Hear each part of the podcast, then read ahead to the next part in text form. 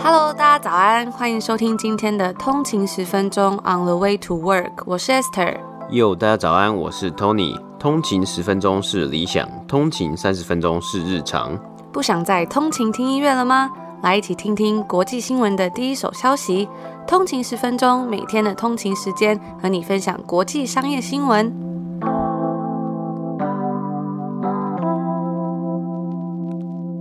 大家早安，欢迎回来通勤十分钟。今天是四月十九号，星期一。大家早安。那今天呢，其实是我们的第两百集。虽然今天是第三季的第六十九集嘛，但是以总数来说，就是从第一季的第一集上线到现在呢，其实是第两百集了，所以也算是一个小小的里程碑。对啊，我觉得有时候也是稍微去庆祝一下这些小小的 milestone 嘛。那因为我们在去年五月的时候做了我们的第一集，所以还没有到一年的时间，我们竟然就能够产出两百集的节目啊！我觉得也算是呃，对自己来说真的不敢相信啊，要。那前几天在抽书的时候啊，也有看到很多通勤族就说他们已经听了半年啊，或是听了一年，甚至也有看到蛮多是新加入的通勤族的时候，我就会觉得说，哇，就是我们一起到了这个两百集的里程碑，不知道会不会还有下一个两百集？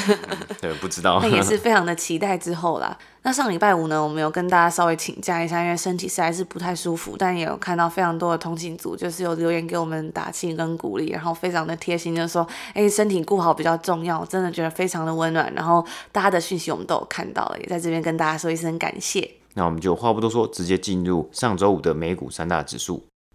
今天是北美时间的四月十八号，星期天。那我们来看一下上周五四月十六号的美股三大指数。道琼工业指数呢是上涨了一百六十四点，涨幅是零点四八个百分比。来到三万四千两百点，S&P 五百标普五百指数呢是上涨了十五点，涨幅是零点三六个百分比，来到四千一百八十五点。纳斯达克指数呢则是上涨了十三点，涨幅是零点一个百分比，来到一万四千零五十二点。那上周五收盘呢，三大指数皆有上涨的情况，道琼工业指数呢以及标普五百再度的创下了历史新高，而纳斯达克指数呢则是较二月的历史新高还差一些。以上周单周来看呢、道琼工业指数是上升了一点二个百分比，标普五百上升一点四趴，而纳斯达克指数呢也是连续三周的上涨，上升了一点一个百分比。那进到了今年的第二季啊，我们也看到上周美国各大银行。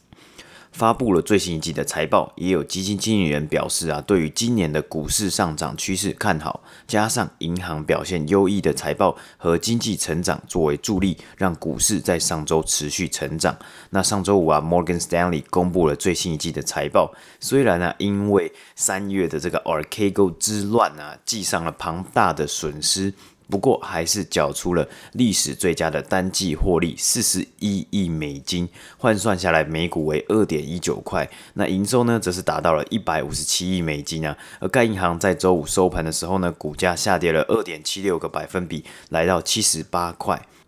除了 Morgan Stanley 之外啊，上周五其实像是 Citizens Financial Group、Bank of New York Mellon。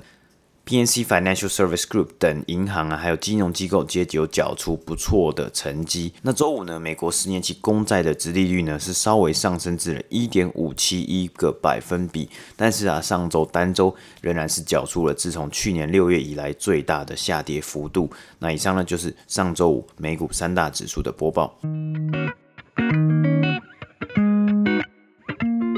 今天第一则新闻呢，要来跟大家分享，在上个礼拜五啊，Apple Music 向艺术家发出了一封公开信。那在信中呢，他表示说，未来啊，每播放一次音乐就会支付艺术家 one penny 零点零一块美金。虽然这个 one penny 呢，听起来好像蛮微不足道的，但是啊，其实这个数字已经是他的串流平台竞争对手，也就是全球最大的音乐串流平台 Spotify 给出了两到三倍之多了。那在信中呢，他们首次透露说，他们到底向艺术家支付了多少费用，也是给出了很多的细节，想要表达说，他们对于这些艺术家、音乐家是更加的友善，也希望呢能够得到这些订阅者的信任。而这个举动啊，也无疑算是对于 Spotify 的一个回击，因为在上个月啊，Spotify 就是自己揭露了一些他们的平台上面是怎么样支付给音乐产业钱的一些细节。那我们接下来呢，就来看看各个平台的用户数量。在二零一九年六月的时候啊，苹果就表示。说，他们有超过六千万名的音乐串流平台订阅用户，而 Spotify 呢，在订阅用户上面则是领先产业，共有三点四五亿的活跃用户，其中呢，一点五五亿是付费的订阅用户，那剩余的则是需要听广告的免费用户。呃，Amazon 去年也表示过，他们的音乐串流平台用户大约是五千五百万名，所以呢，就算苹果可能每次串流给的钱比较多，但是啊，总的来说，Spotify 的听众比较多，所以艺术家在该平台上面所收到的钱可能还是会比较多。那目前苹果跟 Spotify 呢，他们都已经达到接近是每位用户每个月播放一千首歌曲的这个 benchmark，而这个数字啊，也算是一个成功的基准。那苹果在信里面就有表示说，由于近期关于串流媒体使用费的这个讨论持续不断的进行中，我们认为呢，共享我们的价值是一件非常重要的事情。不过其实啊，每一次的播放所赚到的钱，也不是完全全部会流到艺术家或者是音乐家的口袋里面，取而代之的呢，是该音乐的版权拥有者。那这个版权拥有者啊，通常都会是唱片公司、发行人或者是其他的经销商。所以支付给艺术家的金额呢，其实是基于艺人跟这些唱片公司他们出唱片的合约、发行费啊，还有一些经销合约，他们在上面所谈的一些规定跟达成的协议。那苹果跟 Spotify 呢，都是根据音乐家在他们的串流平台上获得的总流量，然后去向版权持有者支付费用。在这封信里面呢，苹果有表示说，他向所有的唱片公司支付他订阅收入的百分之五十二，而 Spotify 的收入呢，则是是来自于订阅以及广告的服务，就是免费用户需要收听的这个广告，那他们会将百分之七十五到八十 percent 的收入支付给版权的拥有者。目前看来啊，Spotify 为音乐产业所带来的收入是比苹果多很多的。那当然也是因为我们刚好提到的嘛，它的总用户数实在是非常的多。不过呢，该公司平均每一首歌曲的播放支付费是比较低的。但是啊，该平台的用户每个月收听的音乐，比起其他的串流平台用户所听的音乐还要来得多。这次苹果的这封公开信啊，也可以说是来的正是时候，因为艺术家、经纪人还有律师等等的，都仍然因为疫情期间没有办法举行巡回演唱会或者是一些实体活动所带来的损失，感到非常的不安。那因此呢，他们也一直在公开呼吁说，希望这些音乐串流平台可以给出更高的报酬。那在过去一年中啊，音乐串流平台其实也是迅速的成长，所以因此呢，有越来越多的粉丝就加入施压。希望能够提高艺术家的收入，所以这次苹果的公开信呢，也算是想要去拉拢更多的这些 listener 啊，或者 subscriber，可以支持他们的这个平台。那以上呢，就是我们今天要来跟大家分享的这一则关于音乐串流服务的新闻。那不知道通勤组有没有在使用这些音乐串流平台？你们每个月都有真的听到一千首歌吗？我实在是蛮好奇的，因为像我自己，我有用 KKBOX，然后 Tony 他是有用 Spotify 嘛，但我觉得我们真的也好像没有很常在听音乐。就是有时候会听一下，可是也没有真的好像到一千首歌。不过我觉得这可能是因为就是近一年来都是在家工作，然后也有 stay at home order 啊，所以其实也比较少出门。我记得以前在台湾的时候，真的通勤的时候，我就很常会听音乐，或者是走路的时候啊，反正就是很多时间都可以在外面听音乐。但我觉得这一年来在家里的时候，就听音乐的时间就少了非常的多。有时候说真的，也是还蛮怀念通勤的时光呢。接下来的新闻呢，我们来看到啊，上周的加密货币市场以及相关的新闻是非常非常的热络。那首先呢，当然是我们先前有提到过的加密货币交易所 Coinbase，终于在北美时间四月十四号上市了。那上周五呢，收盘的股价是来到了三百四十二块美金。市值大约是为六百五十亿美金啊，而 Coinbase 的上市啊，也连带着造成了更多对于加密货币这个市场的关注啊。那上周加拿大的一间基金公司呢，更是推出了全球第一支的以太币 ETF。那上市的日期啊，会定在北美时间下周二四月二十号，届时会在多伦多证交所上进行交易。当然，除此之外呢，上周五的大新闻正是我们先前提到过的狗狗币。起初呢，只是因为一个网络的 meme 迷因以及玩笑所产生的这个数位货币，所产生的这个加密货币狗狗币呢，市值在上周已经超越了四百亿美金啊。那以市值来看呢，也算是现今第五大的加密货币。过去一周啊，真的是疯狂的上涨啊！周五最高是创下了零点四五块美金。那要注意的是啊，重点来了，狗狗币在四月十三号的时候啊，才刚突破零点一块而已啊，所以这个涨幅真的是很疯狂啊！那到底是什么样的事情造成如此疯狂的上涨呢？那别无他人啊，正是特斯拉的 CEO Elon Musk 在自己的推特上发了一则推文，说狗狗币对着月球叫 “Dog barking at the moon”，更是贴出了西。班牙画家 Juan Miro 就是米罗的画作，那该画作的名字呢，正式为 Dog Barking at the Moon。除此之外啊，当然 Reddit 论坛上的 WSB 版主呢，本来开放了讨论加密货币，后来又禁止这些货币的讨论啊。那我们也知道。Reddit 乡民啊，不太喜欢被人家指指点点，说什么事能做，什么事不能做。啊，狗狗币的上涨呢，也让我们看到了，在今年初的 GameStop 狂涨等出现的 Meme Stock 迷因股票。以及能够撼动市场的这些我们所谓笑话的效应啊，还是存在着。那根据 Simon Taylor 的 FinTech Brain Food，他提到啊，或许狗狗币的上涨不只单单只是一个投机的行为。背后呢，有更深层的意义啊，因为狗狗币的股价竟然是依据好玩的程度，你越搞笑越有梗越好玩，价格就会飙升。狗狗币或许正是散户市场以及加密货币对华尔街以及这些金融精英的挑战，或许在挑战一个我们从来没有见过、从来没有看过的一个全新的市场的样貌啊。当然了，如果是以投资人的角度，没有个人的投资角度来看呢，还是要注意这样疯狂的上涨所带来的 volatility 波动性，还有泡沫以及随之而来的风险。不过，对于机构以及银行的信任啊，或许已经真的是不如以往了。Coinbase 的上市，加上各种比特币、以太币和狗狗币的讨论，甚至我们之前有提到有像 NFT、NBA Top Shot 等等的这些新兴的东西出来啊，似乎在意味着这个数位时代之下啊，金融市场更需要的是更全球化、更数位化以及更及时的转变。那以上呢，就是今天第二则新闻的播报。那最后一个要来跟大家分享的呢，其实不是一则新闻，是一个最近我看的影集，我还蛮喜欢的，来跟大家分享一下。那因为今天是我们的第两百集嘛，虽然是第三季第六十九集，不过呢，是我们总数就是从第一季到现在算是第两百集，所以我觉得好像也算是一个蛮大的里程碑。那我们就觉得说，哎，回想起当初我们真的还蛮常跟大家分享一些影集啊、一些书，所以就来跟大家分享很久没有分享的这个影集分享。我最近看的这部影集，它是叫做《Call My A Agent》。找我经纪人，然后是在 Netflix 上面看的，我觉得真的是非常的好看，有一种法式的浪漫写实的那种幽默，然后非常的欧洲。虽然剧情常常很荒谬，可是又很好笑，但是真的很像欧洲人会做出来的事情。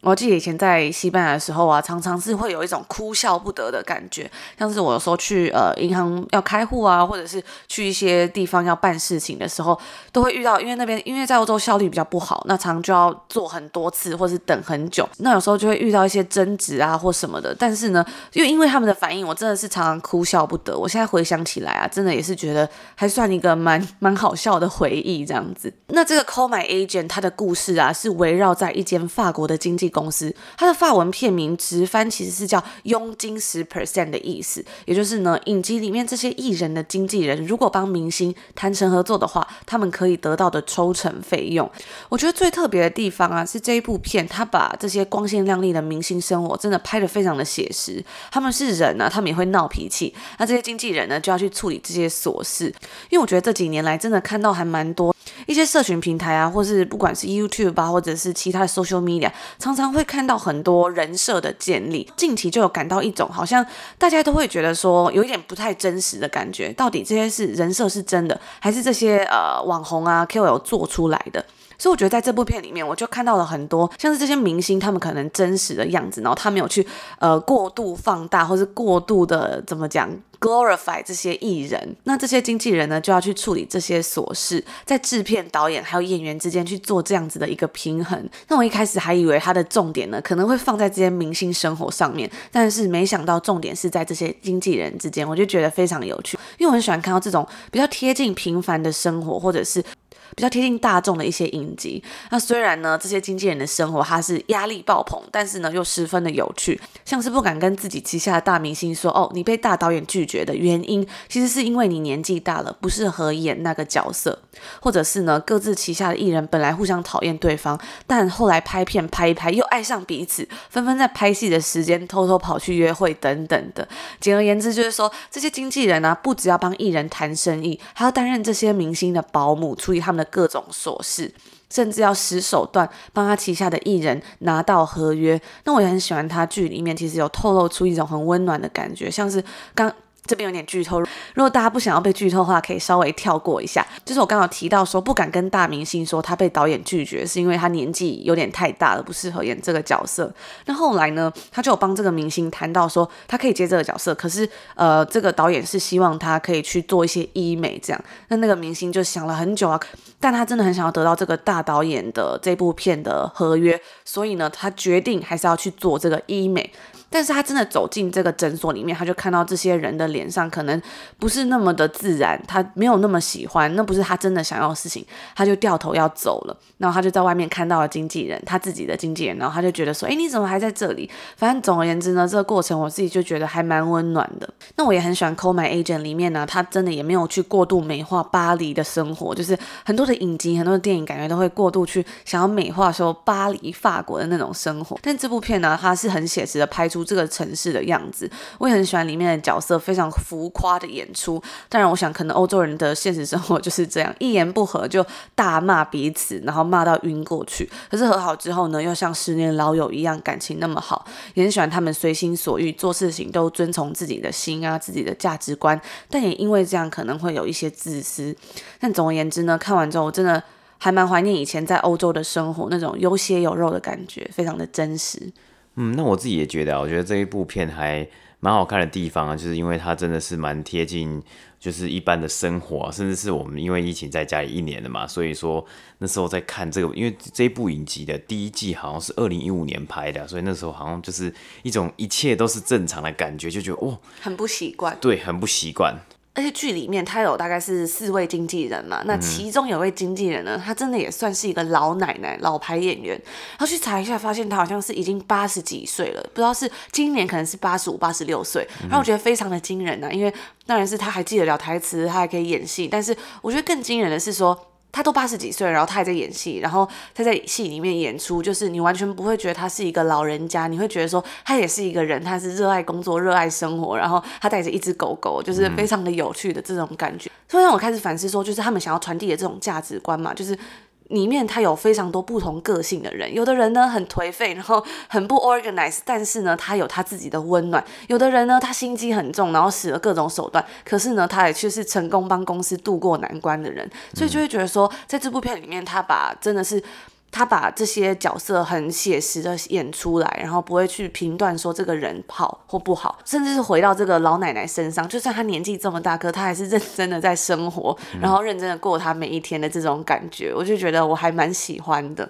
嗯，对啊，我觉得其实就是在刻画这个不同人的角色，就性格，应该算是不同人的个性啊，这些角色的个性的时候，我觉得是蛮特别，就是因为不可能每个人都是同样的个性，那大家做事情的方法啊，其实。不可能都是同一种做事情的方法嘛，但有时候会发现，诶，好像不同的方法。却最后有达到一些目的，但是或是说不同的方法最后达到了不同的效果、不同的目的，我觉得也是蛮特别的哦。就觉得啊，这真的像 Esther 讲的，就是蛮贴近一般的生活，或是蛮贴近这些可能在上班的时候是一些互动啊。补充就是回到再讲回到刚刚那个老奶奶那个，我就很喜欢在剧里面我们有讲到很多不同的性格，但是他们都首先就是他们都是一个。但是怎么讲，很多的性格，但是你不会看到很多的框架，嗯、就是你会觉得说，哦，她可能是一个老奶奶，但她依然也是一个经纪人，然后她依然呢也会抽烟，也会过生活，或者是里面剧里面也有一个男生，就是他也是一个男生的经纪人，但是呢，他实在是感觉做事情也是非常的毫无章法，但是呢，他也有他自己的人生，所以我会觉得说，他并没有去美化任何一种框架，或者是说你什么年纪要做什么样的事情，这真的是我很喜欢的地方，所以就分享给大家。没错。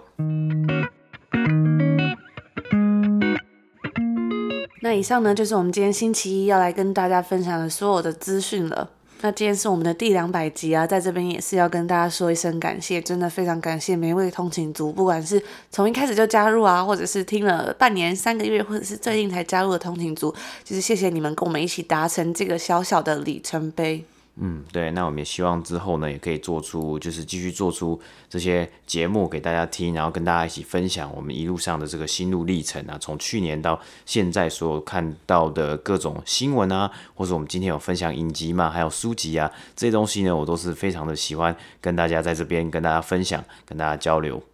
也希望可以做出更多个两百集。没错。那上礼拜呢，我有收到一位通勤族的讯息，那时候刚好在聊天的时候呢，所以通勤族就说他要求婚了，希望可以祝他求婚顺利。那刚刚看了一下，发现呢，好像求婚成功了，也在这边恭喜这位通勤族，就是、求婚成功，对，真的是非常的开心。没想到我们之前有经历到，嗯，有一些通勤族就是比如说生小孩啊，或者是呃考试通过考上学校啊等等的，就是各种人生的一个也是里程碑，跟我们这个两百集一样，也是一个人生的里程碑。没想到呢，第一次可以。经历到这个通勤族的求婚，哇，真的是感觉非常的开心诶，有一种感同身受的感觉。那也希望这位通勤族就是迈入人生的下一个阶段，也是幸福美满。那今天是一周的第一天嘛，那也祝大家就是这一周呢一切顺利。那我们就明天见，明天见，拜拜。拜拜。